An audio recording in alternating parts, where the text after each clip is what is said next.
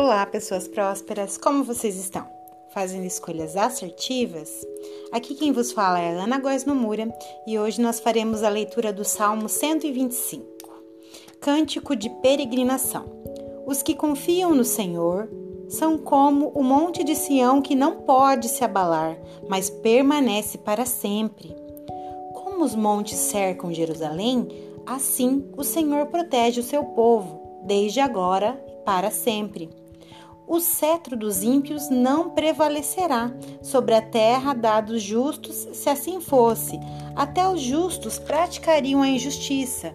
Senhor, trata com bondade os que fazem o bem, os que têm coração íntegro, mas aos que se desviam por caminhos tortuosos, o Senhor infligirá o castigo dado aos malfeitores.